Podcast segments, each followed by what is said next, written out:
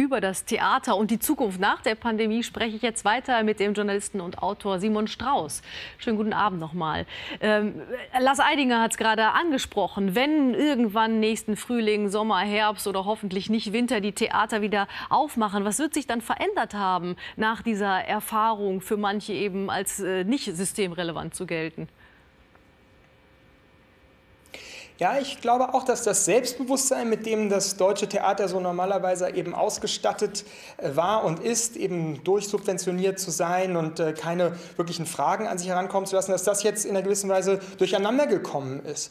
Ähm, man, also auch ich habe Angst um das Theater auf der einen Seite. Auf der anderen Seite glaube ich aber auch, dass es eine Chance sein kann, jetzt ähm, mit einer anderen, mit einer neueren Form des Bewusstseins aus dieser Krise herauszugehen und sich zum Beispiel zu fragen, das, was wir mit diesem Abend in der Volksbühne, das, was was wir mit dem Buch auch versucht haben zu sagen, versuchen wir doch mal die Spielpläne zu revolutionieren, diverser zu machen, dass es eben nicht nur den äh, Shakespeare gibt, den von Eidinger eben beschworenen, sondern eben auch eine Afra Behn, dass es nicht nur Horvath gibt, sondern auch eine Anna Gmeiner, also Dramatikerinnen und Dramatiker, die verschütt gegangen sind und die könnte man eben jetzt wiederentdecken in dieser Zeit der, der Stille sozusagen und dann mit einem großen Paukenschlag wiederkommen.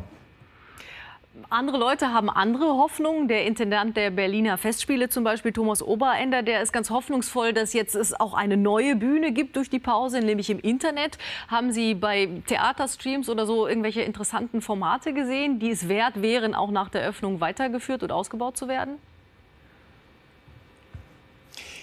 Naja, also das sind immer nur Ersatzformen für mich. Äh, natürlich gab es tolle äh, und kreative Versuche, gerade zu Anfang. Ich denke da an sowas wie die äh, Theaterserie von Anne Lenk, die zusammen mit fünf anderen Theatern in Zusammenschluss so eine Theaterserie gemacht hat mit Schauspielern zur Dating in Zeiten des Social Distancing. Das war fantastisch und wunderbar. Aber warum war es so toll? Weil man die Schauspielerinnen und Schauspieler von der Bühne kannte und sie jetzt sozusagen nochmal neu und live erleben konnte. Trotzdem, es war nur ein Ersatz, es war ein Trostpflaster und und ich glaube, dass die Digitalität, die sonst überall schon beschworen wird, nicht das zentrale Schlagwort des Theaters sein kann. Es muss sich selbst behaupten, es muss seine Eigenheit behaupten. Und äh, deswegen glaube ich, dass wir das Spielfeld schon auf der Bühne suchen sollten.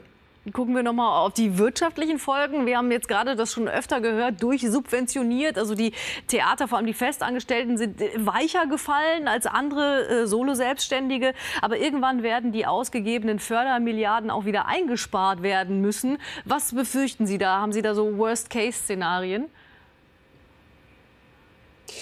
Naja, Sie sprechen es ja schon an, richtigerweise. Die Frage der Subventionen wird sich stellen. Und wenn man an Orte wie Bamberg oder jetzt auch München schaut, wo schon Kulturbudgets äh, also kleiner gemacht worden, gekürzt worden sind, dann glaube ich, ist das, womit wir in Zukunft zu tun haben werden. Und wir alle, die ja mit der Kultur leben wollen, müssen uns überlegen, wie wir auch der Politik gegenübertreten, mit welcher Form des Selbstbewusstseins und mit welcher Argumentationsweise. Und da ist es eben ganz wichtig, glaube ich, dass wir nicht versuchen, sie zu imitieren und zu behaupten, wir wären auch politisch wichtig, so einfach, oder wirtschaftlich wichtig, sondern wir haben etwas, was sonst in, den, in der Gesellschaft es eben nicht gibt. Wir sind eine Institution des Herzens, der psychologischen Erbauung des Menschen, nicht nur der moralischen. Der, das, wir sind ein humanes Unternehmen und deswegen sind wir mehr als systemrelevant. Wir sind entscheidend in Ihrem Buch, äh, da klingt so ein bisschen auch eine Kritik am bisherigen Theaterbetrieb an, an so einer Art von Controlling, das nur auf Zuschauerzahlen äh, schielt. Oder im ersten Teil unseres Gesprächs haben Sie auch schon gesagt, dass Sie das falsch finden, dass es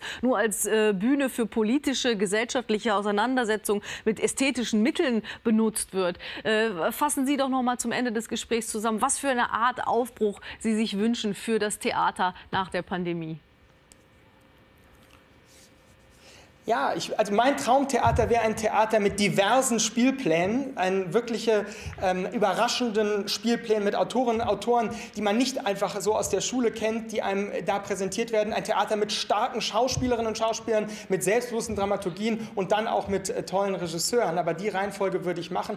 Ich sehne mich nach einem Theater, das ein Ort ist, der Mut hat äh, zu äh, offenen Fragen, nicht zu Behauptungen, einfach nur zu Pathos, äh, zu Anarchie, aber in einer gewissen Weise auch auch. Und nicht zuletzt sehne ich mich nach einem Ort, des Theater, als einen Ort, äh, das Fremdheit feiert. Dass ich auf der Bühne eben nicht das aussehe, was ich selber bin. Vielen Dank, Simon Strauß. Schönen Abend und alles Gute nach Berlin.